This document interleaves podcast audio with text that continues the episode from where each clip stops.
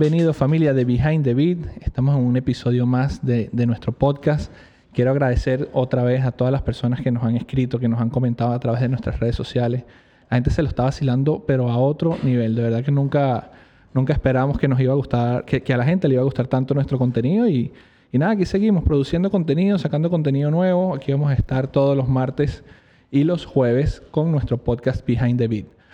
Hoy tenemos un, un invitado súper especial, un, un, amigo de la casa, un, un pana que, que, que, ha estado con nosotros, que lo conozco ya desde hace tiempo. Y, y, quiero presentarlo. Yo sé que mm, a lo mejor no lo conocen lo que va detrás de las canciones que él hace, pero, pero aquí estamos apoyándolo, hermanito. Mario Cáceres de Venezuela para el mundo. ¿Cómo Ué, estás, brother? Uepa. Contento, mi hermano. Contento y agradecido de poder estar acá con vos. Eh, llevándole a la gente lo que estamos haciendo, toda esta nueva ola de, de talento venezolano que está desbordando. Está partiendo, ¿no? Wow, pero demasiado. La gente no se imagina, mano, la, la, cantidad de venezolanos que están detrás de los éxitos de reggaetón. La gente cree que el reggaetón es puertorriqueño y sí, definitivamente lo es, pero hay muchos venezolanos que están bueno, de, detrás de, de, todos esos palos que están saliendo. Una locura, hermano. Y no solamente eh, a nivel de compositores, productores, artistas, no también en la parte de video, en la parte de logística, en la parte eh, de manejo. Es una industria grandísima. Bueno, enorme. Mira, fíjate que, que, estamos haciendo este podcast. Yo no soy parte de, del género urbano, pero mira, aquí estamos todos, todos tratando de, de hablar y, y, de llevar el género a otro nivel. Hacía falta, ¿viste? Hacía falta cosas como estas para impulsar y dar a conocer todo Gracias, brother. Gracias, gracias por tu tiempo y gracias por venir. Mario, quiero comenzar diciéndote, mano, que me hiciste... En el 2015 yo llegué a Miami. Yo llegué a Venezuela.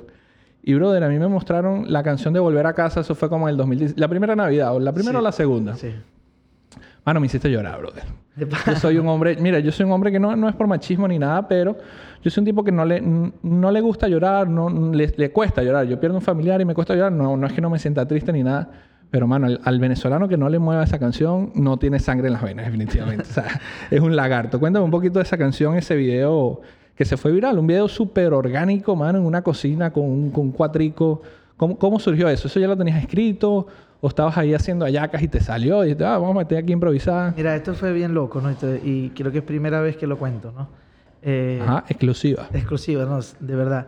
Es porque esta canción, más allá de todas las otras canciones que han sido éxitos mundiales y que han cantado grandes artistas y que me han dado eh, mucho beneficio a nivel económico y de reconocimiento, esta canción tiene un, un, un, toque como sagrado, pues fue una canción muy especial porque fue la primera vez estando acá en los Estados Unidos que Dios se manifestó de una manera contundente, porque yo llegué eh, por una semana a cantar en los 15 años de una prima y, y, una vaina fue llevando a la otra y, y, ya llevo seis años y no, aún no he regresado, ¿no?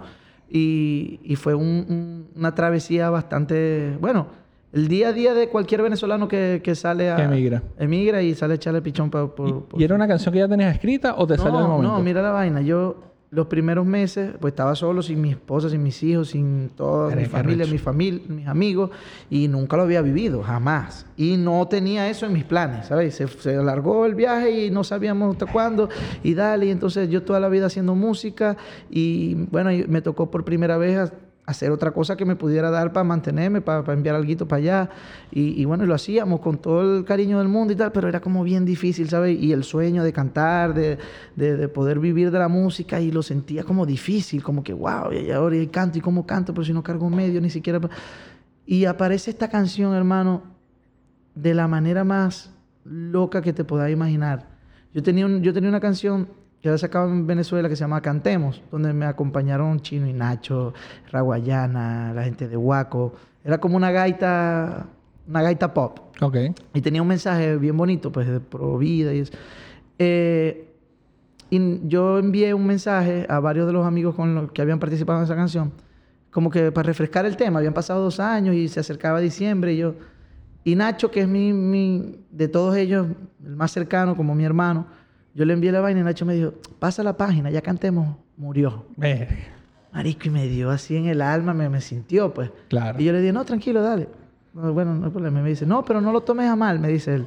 Es que, bueno, voy a decir, digo, es que me saca la piedra que un chamo con tanto talento como vos se quede pegado con una, con una canción pudiendo hacer mil más arrechas que Claro. esa. Y yo, wow, lo leí y, y me quedé como me impactó un poco y le dije, bueno... ¿Te chocó? Sí, le digo, gracias, capaz, y, y, tenéis razón, pues, gracias. Y quedó eso ahí. Al otro día me llama, al otro día de esa conversación, me llama y me dice, Mario, mira, estoy, eh, necesito una gaita, me dice él. Necesito una gaita, pero como una gaita balada. Imagínate a Alejandro Sanz cantando una gaita. Yo no entendía, era como un mollejero. Entonces, él me dice, mira, esta palabra como es Dios de mágico, loco. Él me dice, le digo yo, ¿de qué queréis que hable? Y me dice, no, no sé lo que vos queráis, pero quiero que la gente llore. Me dice él. Y yo, quiero que la gente Coño, una gaita con Alejandro que la gente llore. Loco, muy raro. Y yo, ¿y para cuándo? Me dice, no, y para allá. Y yo cuelgo el teléfono y agarro el 4 y me pongo a hacer unas notas ahí y me empieza a salir algo. Na, na, na, Ay, me, me, fue metiendo en un sentimiento tan loco que se me olvidó Nacho y la canción que me pidió y, nada. Y, nada. Y se me fui yo, me fui ahí, me fui, me fui, me fui. Cuando eh, me di cuenta estaba contando mi historia, O sea, mi propia historia. Y la termino y esa noche mataba un tigrito con un pana, con Wismer, gran cuatrista venezolano. Y le muestro la canción. Nos bajamos de la vaina y le muestro la canción. Y cuando voy por la mitad, el chamo privado llorando. Y yo, hey, brother, ¿qué pasó? Y me dice, ¿qué es eso? Le digo, no, una canción que escribí, que escribí ahora en la tarde. me dice, brother, saca eso ya, lanza lo que es el himno de todos los inmigrantes. Y yo le digo, jamás me imaginé, o sea, porque era tan personal que ni por la mente se me pasó. Se la mandé a Nacho y Nacho me dijo, vétale, no es lo que estoy buscando. Me dijo, tengo que cambiarle muchas cosas y tal. Le digo, verga, no, papi, déjala así. O sea, la sentí tan personal que le dije, no, si querés yo te hago otra, pero eso déjalo así. Quedó eso ahí, ahí, ¿no? Ese día. Al otro día, volvemos, el domingo 6 de diciembre, día de las elecciones de la asamblea. Me llama este pan y me dice, venime a buscar para que vayamos a tocar. Yo lo voy a buscar. Cuando llego, está una sala la cena típica navideña, las señoras haciendo las hallacas, los niños correteando, ay, los señores todos chavos. la, la, casa típica de cualquier Así tal cual, poco de hallacas puestas. Y le digo al chamo, vámonos que vamos tarde. Y me dice, ya va, un momentico. Cantamos un pedacito de la canción que me cantaste ayer, que les estaba contando que se volvió mi canción favorita. Y yo no entiendo nada y a capela arranco. Hoy me desperté con tantas ganas de volver. que cuando empiezo a ver toda la gente como un silencio así rotundo y empiezan a llorar uno y la señora, ay, empieza a llorar el otro. Y yo, ¿qué es esto tan raro, no? Termino de cantar la canción, me voy y al otro día cuando despierto veo el teléfono y explotado, notificaciones, un millón de views, dos millones de views en dos días. Qué locura, bro. Y yo digo, wow, o sea, fue como la Dios diciéndome, ajá, ¿vas a creer? ¿Vas a creer o no vas a creer? Estás aquí en Miami, vos pensabas que no podías. Sí se puede, brother. Ese fue el primer impulso así grande que yo sentí, que, fue como un aliento hermoso y, y más haber conectado con ese sentimiento de tantos hermanos venezolanos como vos mismo que me estáis contando. No, y, anoche mismo yo estaba viendo el video, yo no había visto el video oficial que hiciste hace, hace, poco, seis, siete meses. Cuando ya había un poco más de presupuesto. no, pero quedó brutal, quedó brutal y, y, le sacaste provecho a, toda esa, a todo ese sentimiento que sienten los, los venezolanos y los inmigrantes a nivel, a nivel general, porque yo creo que es una canción que va con cualquier inmigrante, sea venezolano, sea cubano, sea... Eh, mi esposa es colombiana, mi esposa nació aquí, pero ella, ella estuvo en Colombia mucho tiempo y viendo ayer el video le digo, mi amor, mira, este, este pana es el que, el que va a hablar conmigo mañana y píllate el video, brother. Chillando. ¿En serio? Chillando, chillando, chillando. Me dice, brother, no lo puedo creer los venezolanos lo que han pasado. Y, y es así, mano. Bueno, mira, hace poquito, hace dos días me, me empezaron a etiquetar y se hizo viral otra vez un chileno cantando la canción. Pero es que no vence. Esa canción es un tema que no puede vencer. Pero, lo habéis visto, el chileno. Que no, no lo he visto. pero un montón de views con la canción. y fue porque los venezolanos en Chile... Se la hicieron suya. Sí, sí. Ahorita. ¿Qué, ¿Qué, vino después de, de, volver a casa? ¿Ya, ya, te, ya firmaste? ¿Cómo, ¿Cómo fue el proceso de, de, salir del anonimato a pesar de que ya tenías esa canción viral? Bueno, eh, aparece Vacaciones. Realmente. Vacaciones, con Wisin. Con Wisin. Esa es la primera canción no, pero ya va, ya va, ya va. Espera. un momentico, espera Vacaciones con Wisin. ¿Cómo, ¿Cómo diantres llegas a Wisin? No, yo ni, ni llegué. Por eso Esas son las vainas que yo no entiendo de la música. Yo nunca conocía a Wisin, imagínate eso. O sea, yo estaba, yo conocía a, a Motif. Ok. Porque en ese interín de que yo llego y, me quedo con Nacho en su casa la primera semana, que él me dice, no, quédate aquí para que probemos tal y después te vayas. Y él me dice un día, mira, tráete la guitarra, ponete bonito que vamos para una reunión.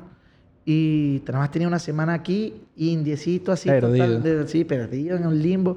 Y me dice él, "Va- vámonos, vamos en camino. Y me dice, mira que vamos a la casa de Marc Anthony. Verga. Y wow, bro, o sea, o sea, es muy fuerte, ¿sabes? Llegar así de la nada y de pronto llego a la casa del tipo, Marc Anthony en su casa, estaba Shannon, él, en ese momento, pues hace Claro. ya seis años, eh, Chino y Nacho. Y era una reunión muy Íntima. privada, sí, eh, donde él quería firmar a Chino y Nacho, de hecho lo firmó, el booking y tal. Y recuerdo cuando vamos en camino, eh, en el carro, está hablando Nacho con su manager en ese momento, con Pablo Villalobos. Ok. Y el manager le dice, ve que, ah, apúrense, ¿qué tal? Y le dice, él, dale, ya voy en camino, voy, ve que voy con Mario. Y el manager le prendió un peo. Le dijo, estáis loco, que ni siquiera voy yo, es una vaina íntima, ¿cómo se te ocurre? que-?" Y Nacho le dijo, tranquilo que yo sé lo que estoy haciendo. Mario es un chavo maduro, quédate quieto. Y, y le dice él, dile a Mario que se saltó 20 años de la industria para estar en esa reunión. Claro, mano. Y era, y era verdad, fueron, eran cosas muy locas que, que Dios va poniendo en el camino, porque ¿cómo? ¿Me explico? Y yo llego ahí, estoy sentado, veo la reunión, la química con Mar fue espectacular, después nos empezó a mostrar canciones de él que no habían salido y empezamos ahí a, como a janguear, unos tragos, comida, y de pronto Nacho me dice, saca la guitarra ahí. Me dice, cántala en una nube. Y yo me quedo así extrañado porque en una nube una canción que yo escribí cuando tenía como 17, 18 años, que estábamos chamitos y a Nacho siempre le gustó esa canción. ¿Tú conoces a Nacho desde Venezuela? Son cuentos, cuentos de la grita. no, Mari, que son, eh, son vainas muy bonitas. Pues Nacho para mí es el, el- el ejemplo más grande de, de superación, de disciplina, de evolución. De que yo conocí a Nacho cuando no cantaba, no había escrito su primera canción en su vida y eso sí, tenía una pasión increíble por la música. De hecho, ni su papá creía en, eso, pues en ese sueño que él tenía.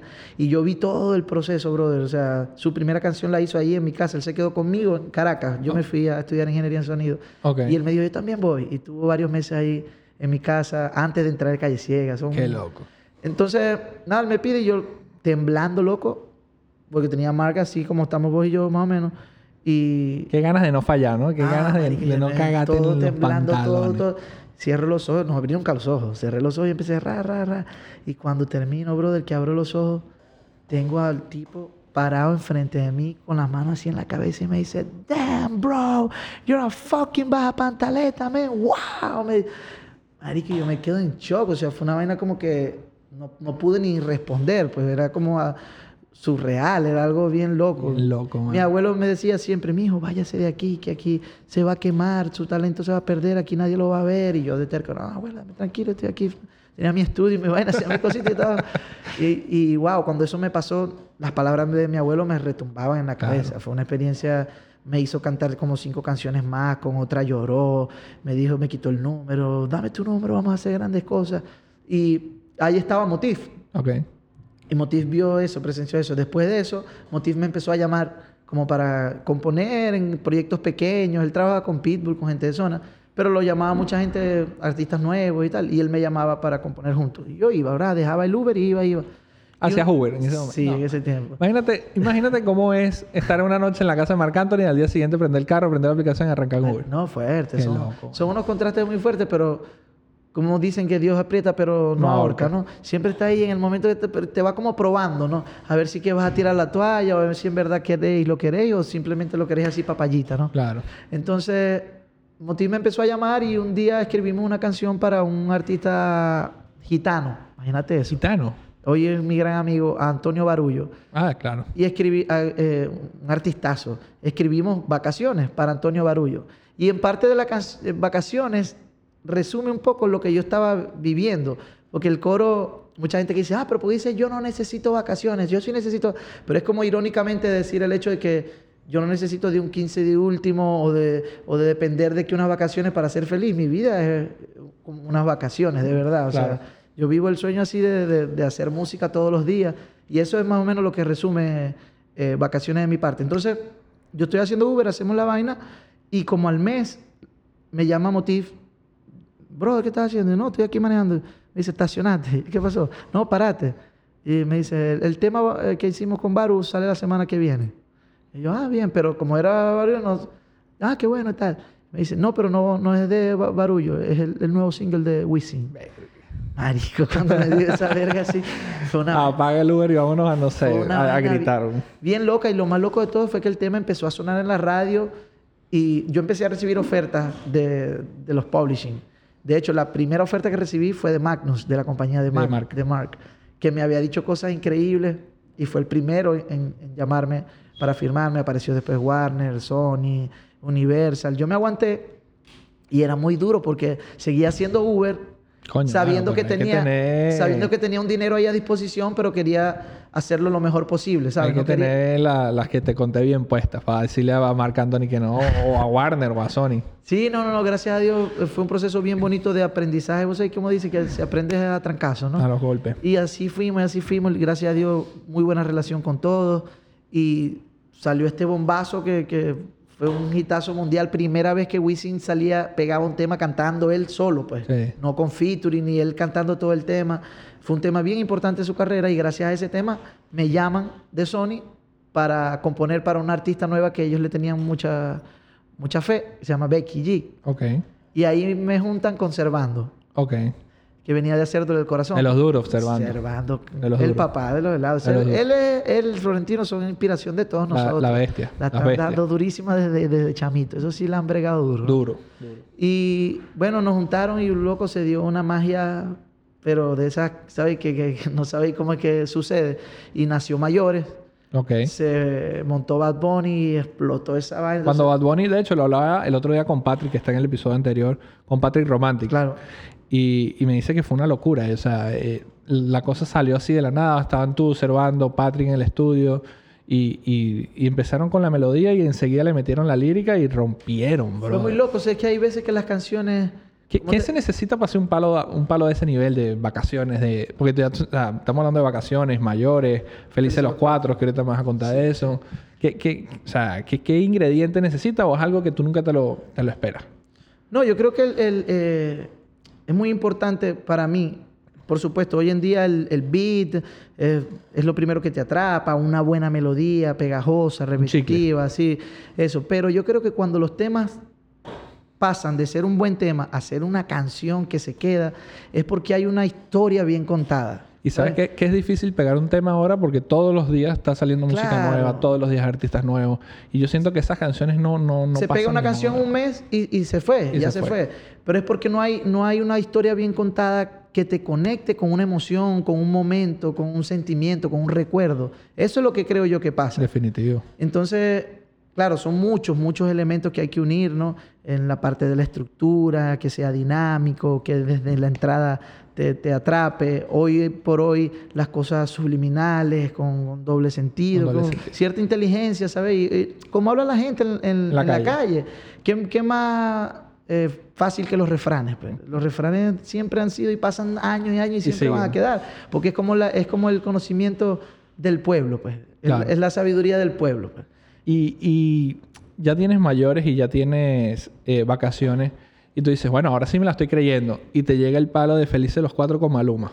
Bien loco, bien loco porque eso nace a raíz de mayores. Ok. Esa es la primera vez Pero que... has subido escalones a niveles... Sí, fue, fue lo O que... sea, en cinco años eres una estrella de la música, bro.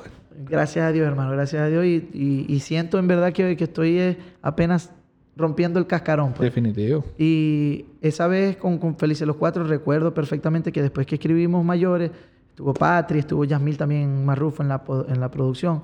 Servando me llama y me dice, Vera, me encantó lo que hicimos con Mayores y me está llamando de Maluma para trabajar con él, que supuestamente viene acá a Miami.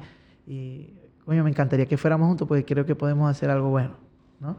Y vamos al estudio y estamos trabajando en el estudio. De hecho, hay una anécdota bien de pinga, porque cuando estábamos haciendo mayores, Servando me había dicho que tenía una idea de hacer un tema basado en este refrán nuestro que Amor de lejos, felices los cuatro. Ok. ¿ya? Y me pareció súper increíble, ¿no? De enfocar eso, ¿no? Y usar eso como título, Felices los Cuatro. Para... Y, y Servando quería meterlo en mayores. Y estábamos dándole vuelta, pero la vaina no No, no, encajaba. no encajaba, No encajaba, encaja, no no encajaba. Y yo le dije, ver, no, pero no, marico, a lo mejor es otro tema. Le digo, a lo mejor otra canción. Vamos a... Y, y quedó ahí. Quedó ahí. Cuando él me llama para ir a lo de Maluma, vamos, estamos en el estudio, escribimos junto a Maluma y, los Root Boys eh, GPS, que fue un trap que tiene Maluma en, uno de sus álbumes. Y cuando estamos ahí después como cansados, saturados del boom, boom, boom del estudio, salimos afuera a, fumarnos un cigarro y yo llevo la guitarra, una guitarrita, estamos ahí sentados y está un chico encargado del estudio afuera haciendo como un barbecue en el estacionamiento. Y nosotros nos sentamos así de frente, afuera, en el, borde así del, del, estudio. Y con la guitarra y se lo está fumando y yo estoy tocando unos acordes. Y de pronto empiezo a tararear algo, pero X, cualquier cosa, pues. Y lo que tarareé fue lo de... Así esa melodía. Sin letras, sin nada. nada. Y Servando voltea y me dice, ¿qué es eso? Y yo le digo, no, no, no sé. Pero ¿cómo es volver a decir? Felices los cuatro. Y me dice, esa es la otra canción.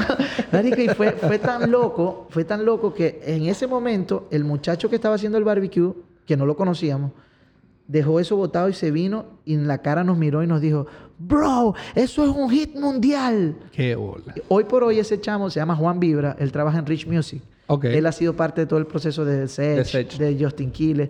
Y, y, él nos dijo eso así con una seguridad tan absoluta que el salón de yo nos miramos y nos cagamos de la risa porque todavía no tenía ni letra la canción. Claro. Y el chamo se entró, buscó una cerveza y salió. Cuando salió ya teníamos pedacitos de la letra del coro. Y el tipo, vamos a brindar porque esto es un palazo. Y él no tenía nada que ver con la canción. Claro. No pasó ni un mes, hermano, y la canción salió y explotó. Y se la mostraron a Maluma y a Maluma le encantó. De una, de una, de una. De hecho, nosotros no pensamos que esa era la que le iba a gustar, la que iba a grabar. A la semana me llamaron y me dijeron, no, que este es el nuevo single, que vaya, vamos con el video, vamos con todo. Y yo, ah, qué loco. Sí, sí. ¿Y qué, ¿Y qué, ha pasado después de ahí? Después de, ya, te, ya te enfocas más en, dice, bueno, ahora quiero cantar. Tú me, me estabas comentando ahorita fuera de los micrófonos que tu meta, tu, tu meta siempre ha sido ser cantante. Sí, eh, es que todo nació ahí, pues yo me enamoré de la música de chiquitico porque mi familia, todos son melómanos, pero ninguno eh, agarró la música como oficio, más como hobby, ¿no? Pero es un amor increíble por la música y yo como que lo heredé, ¿no? Y, y, sentí que era mi, eh, todo lo que me, me, motivaba día a día a despertar. Yo, o sea, yo hacía canciones desde los ocho años y no sabía cómo ni por qué. En cualquier momento estaba así, me llegaba una... y lo hacía. Entonces se me da esta oportunidad y ya trabajando con muchos artistas, todos me decían, oye, pero tú cantas muy bien, ¿y tú por qué no haces lo tuyo?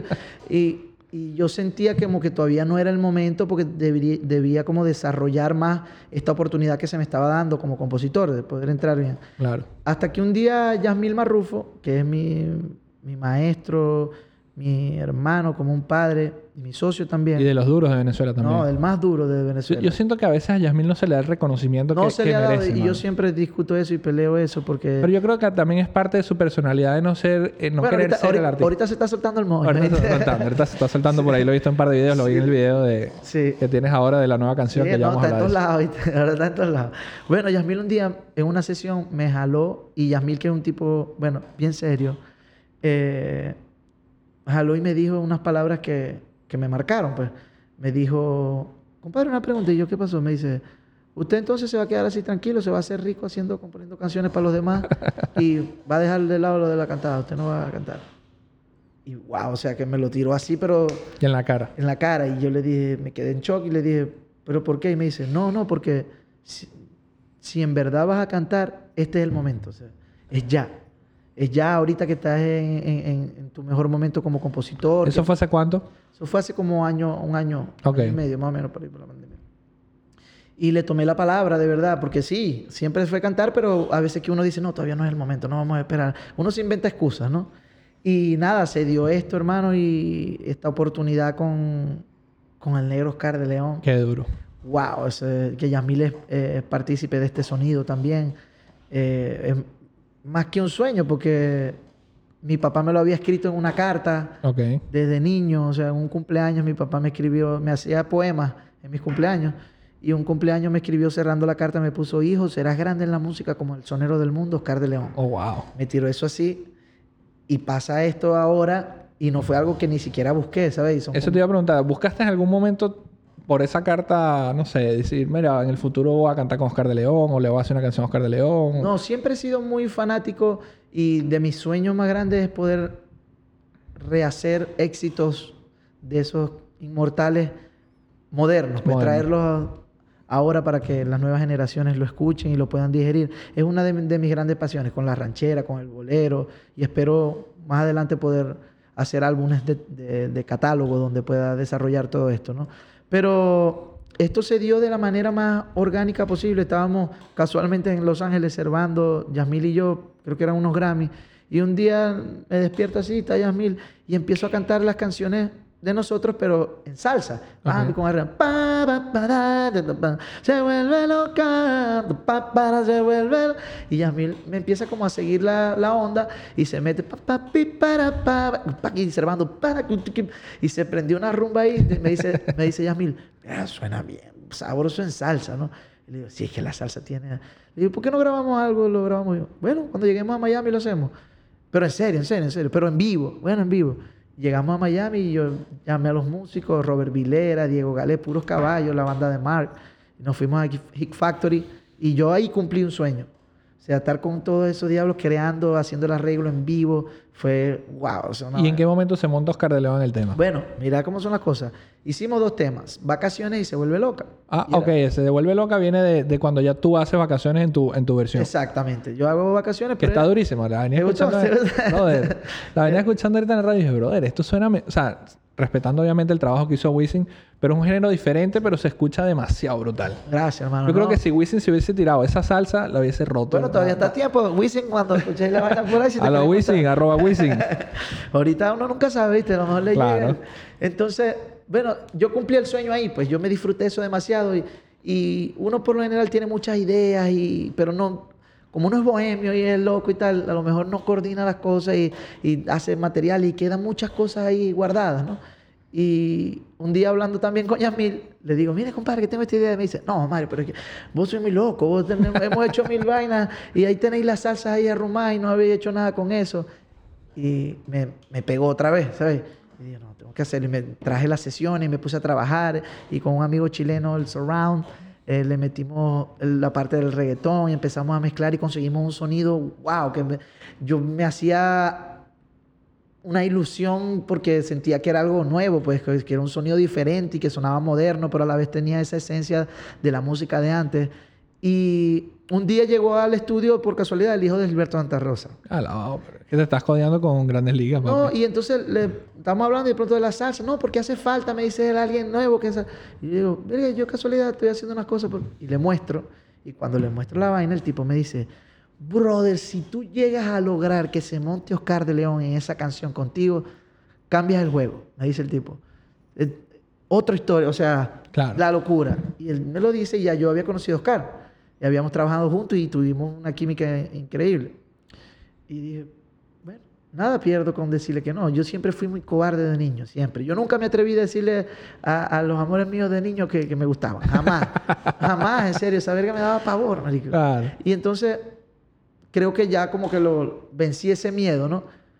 Y me quedé ahí con la... No, chico, no, yo lo voy a preguntar. Y le escribí, maestro, mire, lo puedo llamar. Lo llamé, le dije, tengo un tema eh, muy especial para mí, eh, es una mezcla de salsa con reggaetón y sería un honor si usted me... Yo, yo te voy a decir, disculpa que te interrumpa, es, es arriesgado plantearle a, a, Oscar de León, al León de la Salsa, decirle, mira, vamos a hacer un tema salsa con reggaetón, porque yo no lo conozco personalmente, pero pero me daría miedo decirle, para que me digan, no, chicos, si yo soy salsero, olvídate el reggaetón, si mi reggaetón no, tal. A mí, a mí me dio pavor, no te estoy diciendo temblando, pero yo decía, ahora nunca. Ahí sí me vino a la mente la carta, yo no me acordaba de eso, ¿sabes? Son cosas que te quedan ahí, claro. pero cuando como que Dios va tejiendo los hilos y todo va siendo como match perfecto, voy a decir, wow, qué locura, porque si fuera a mí sí me hubiera ocurrido de una vez, pero no, vino alguien, el hijo de Alberto Santa Rosa, a decirme, mira, tenés que hacer eso con Oscar de León, Es muy bien recho. Entonces, Nada. Y el tipo me dijo, hijo, cuando quiera me avise, yo estoy ahí. Ah.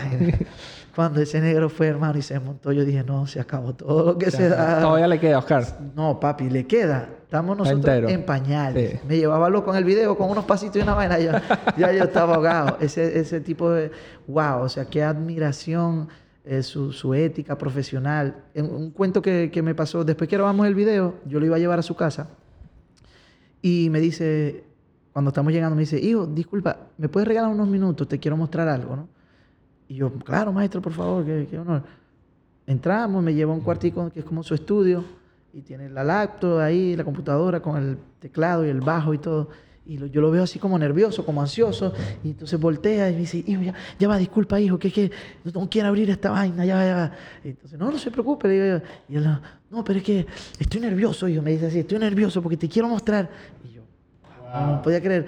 Y el tipo abre la carpeta, hermano 80 temas inéditos, compuestos todos por él, arreglados todos por él en la computadora. Se, da, con la nueva tecnología, el maestro. Marico, con metales bajos, toda... Y yo, y con una ilusión. Y, ¿Te gusta, hijo? ¿Te gusta? Como que si no fuera nada. No, marico, las lágrimas, o sea, yo le dije, no, pare, pare, pare, venga acá. o sea, el, el, la carga de, de inspiración, o sea, de una persona que ya lo logró todo en la vida, todo en la vida, una leyenda viva, pues. Sí, sí, definitivo. Cuando yo creo que le quedan muchos años más de vida, pero cuando Oscar pase ya a otro plano, en la cantidad de homenajes y de, películas, a nivel mundial. a nivel mundial, no es Venezuela, no es Latinoamérica, es un ícono mundial de la música, de la cultura. Y, y ver a ese señor mostrándome sus temas con una ilusión como si fuera un niño que nunca ha logrado nada en su vida, me dio así dos cachetas así, pa, pa, pa, pa, pa, pa. Claro. Sea, ¿sabes? Una lección de humildad, pero tremenda. Wow, wow. sí, tú puedes estar, tú puedes ser que tal, pero... No, chico, no, no, no. Eso, eso, es lo que me, me, motiva y me llena de... ¿Sabes? Porque a veces uno hace dos pendejaditas y ya la gente cree, que, la cree que es la pepe el queso, ¿no? Y, ver eso, presenciar eso fue como, wow, o sea, es un regalo divino, de verdad. Y yo veo tu historia muy parecida a la de Oscar, con obviamente salvando diferencias. Fíjate que él empezó, la historia de Oscar, él empezó en un taxi cantando, no sé qué, y pum. Y ahora tú, en el, 2020, en el 2017, en el 2016, Me lo quitaste. en un Uber, págata. Te lo iba a decir, te lo iba a decir, lo hablé con él, se lo comenté. ¿Sí? Pues papi me decía, mi papá siempre me contaba, porque era muy fan, y me decía, vos sabés que él empezó fue taxiando, ¿no? Él iba cantando y tal, y siempre la gente, coño, le empezaba a gustar ese y después cuando me pasa a mí la vaina, yo digo, son cosas como que... Muy locas, ¿no? Lo, único, lo que más nos parecemos es el color. y en unos años si te quedas sin pelo y te dejas el bigote. Ya estamos ahí, ya lo estoy logrando. ¿y, por qué tomaste el riesgo? O sea, obviamente ya sabemos que, que, te gusta mucho la salsa, pero ¿por qué tomas el riesgo de, de meter una salsa en una industria como ahora que, que se lo estaba comentando también a Patrick? que de los 10 artistas más escuchados de la música latina, 9 son reggaetoneros y Shakira que está ahí metida porque, porque Shakira y sus temas No, mueren. No, yo creo que, de verdad, primero como artista, a mí siempre me ha costado, porque por lo general tienden a encasillar a los artistas en un género. Normal, es normal, pues este es baladista, este es salsero, el otro es tal. Y, y sé que hay como pocos artistas que pueden como que sentirse cómodo haciendo diferentes géneros. Pues. Y yo soy un amante de la música... Diversa. Sí, o sea, puedo ser el baladista así, ¡ah! porque amo la balada, pero la salsa es una cosa que me corre por las venas, el reggaetón he aprendido... El, reggaetón era el género quizá con el que menos... Te no, me imaginé lidiar. Okay. Y es el género que más me ha dado éxito, que más me ha dado alegría.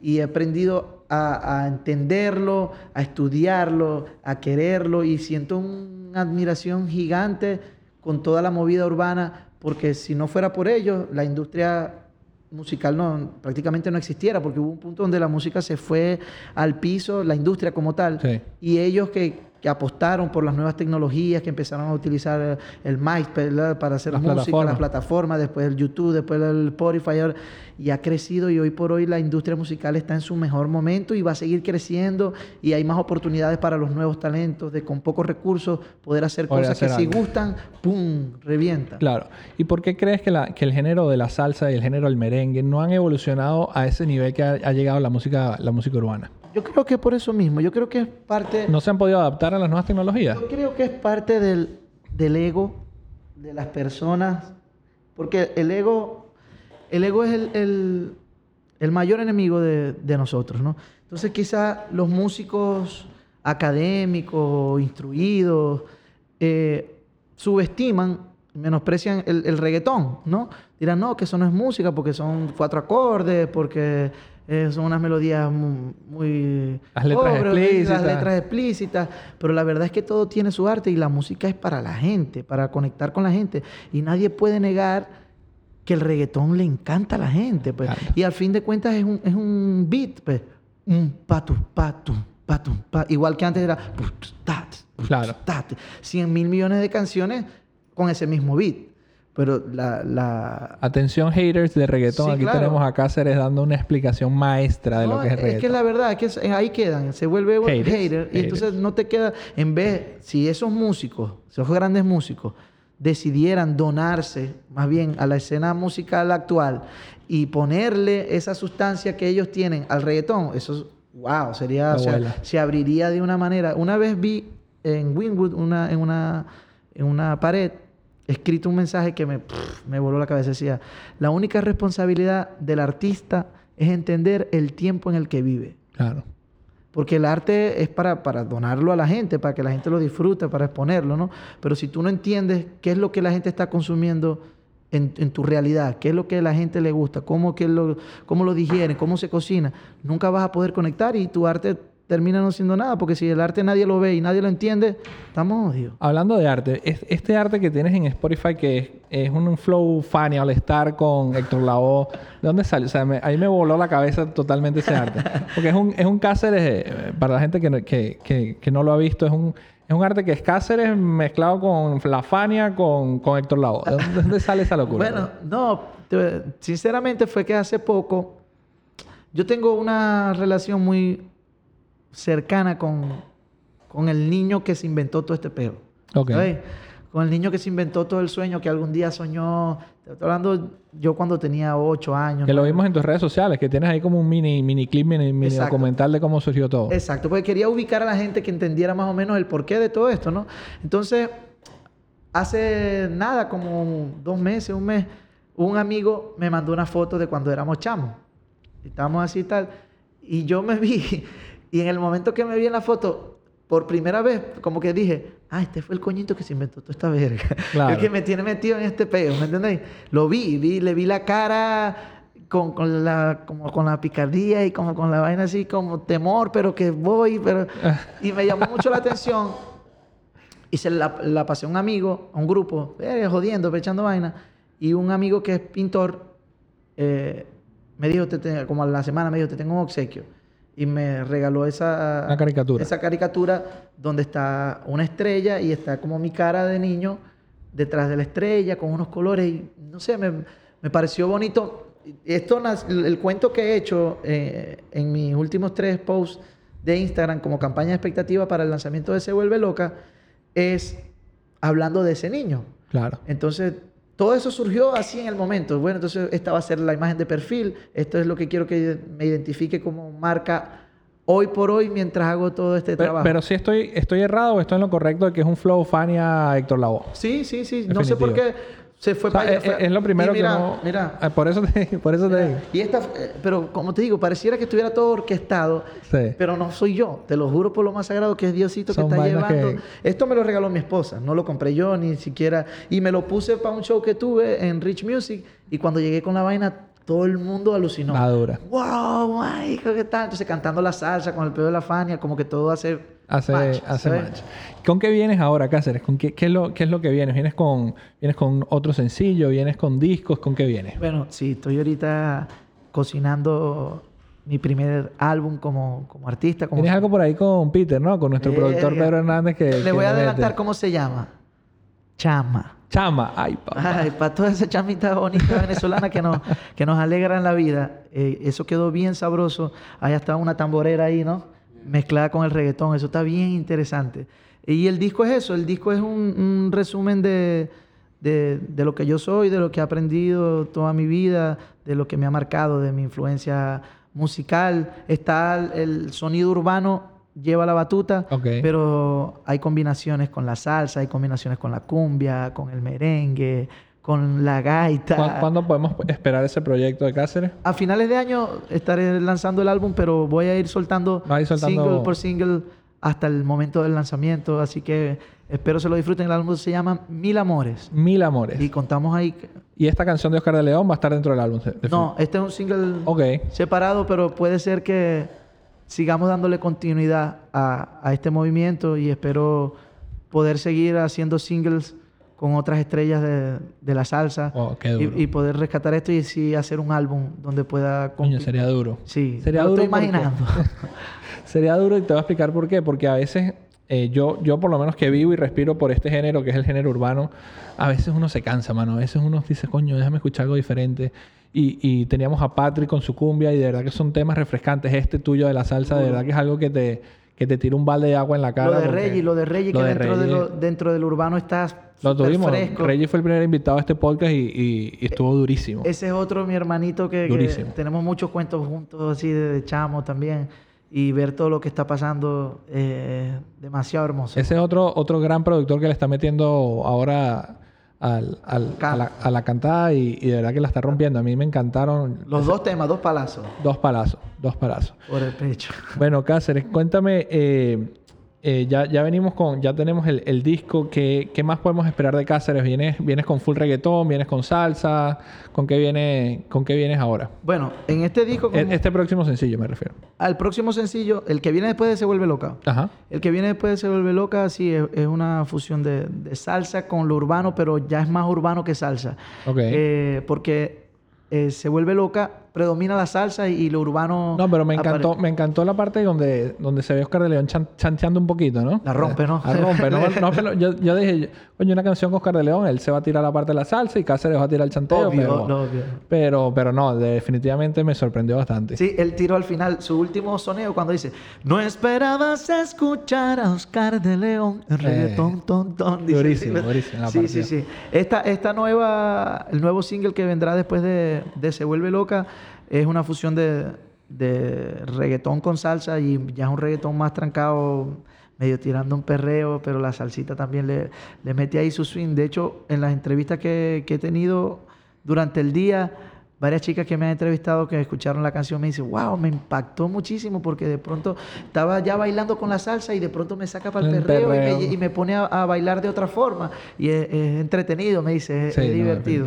Y eso es lo que queremos lograr, pues eh, darle dinámica, pues hoy por hoy el baile se ha vuelto primordial en, la promoción de las canciones. sobre todo ahora que ya abrieron las discotecas y, todo, el mundo está desesperado por, per, por el Yo creo que sí, yo creo que la gente va a recibir esto bien, bien bonito. Y estamos también buscando eh, los featurings, las colaboraciones. Eso te iba a preguntar, ¿viene con featurings? Sí, sí, sí, claro. Todavía estoy, como estoy terminando de darle, de encontrar el, sonido, porque te comenté que el álbum nació originalmente como un álbum urbano, netamente urbano.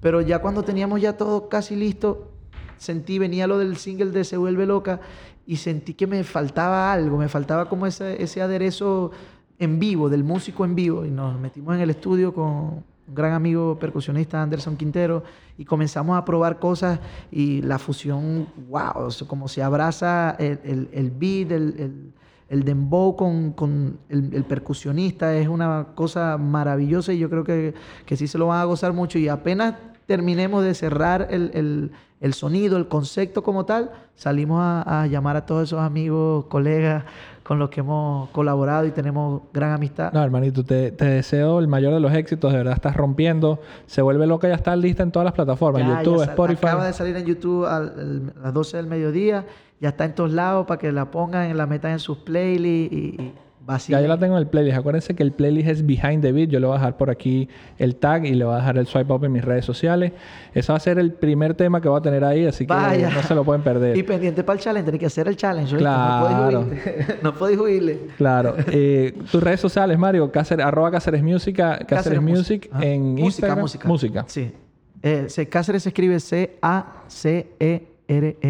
No, se les olvide, Cáceres Música. Instagram, Twitter, Facebook, YouTube, todos. En todos lados. Hermanito, muchísimas gracias por el, por el apoyo, muchísimas gracias por el tiempo. Te mando un abrazo y los mejores éxitos y la mejor bendición para ti, ¿ok? A vos, compadre, mil gracias por la oportunidad, por, por brindarnos este espacio para conectar con la gente y a todos los que nos escuchan.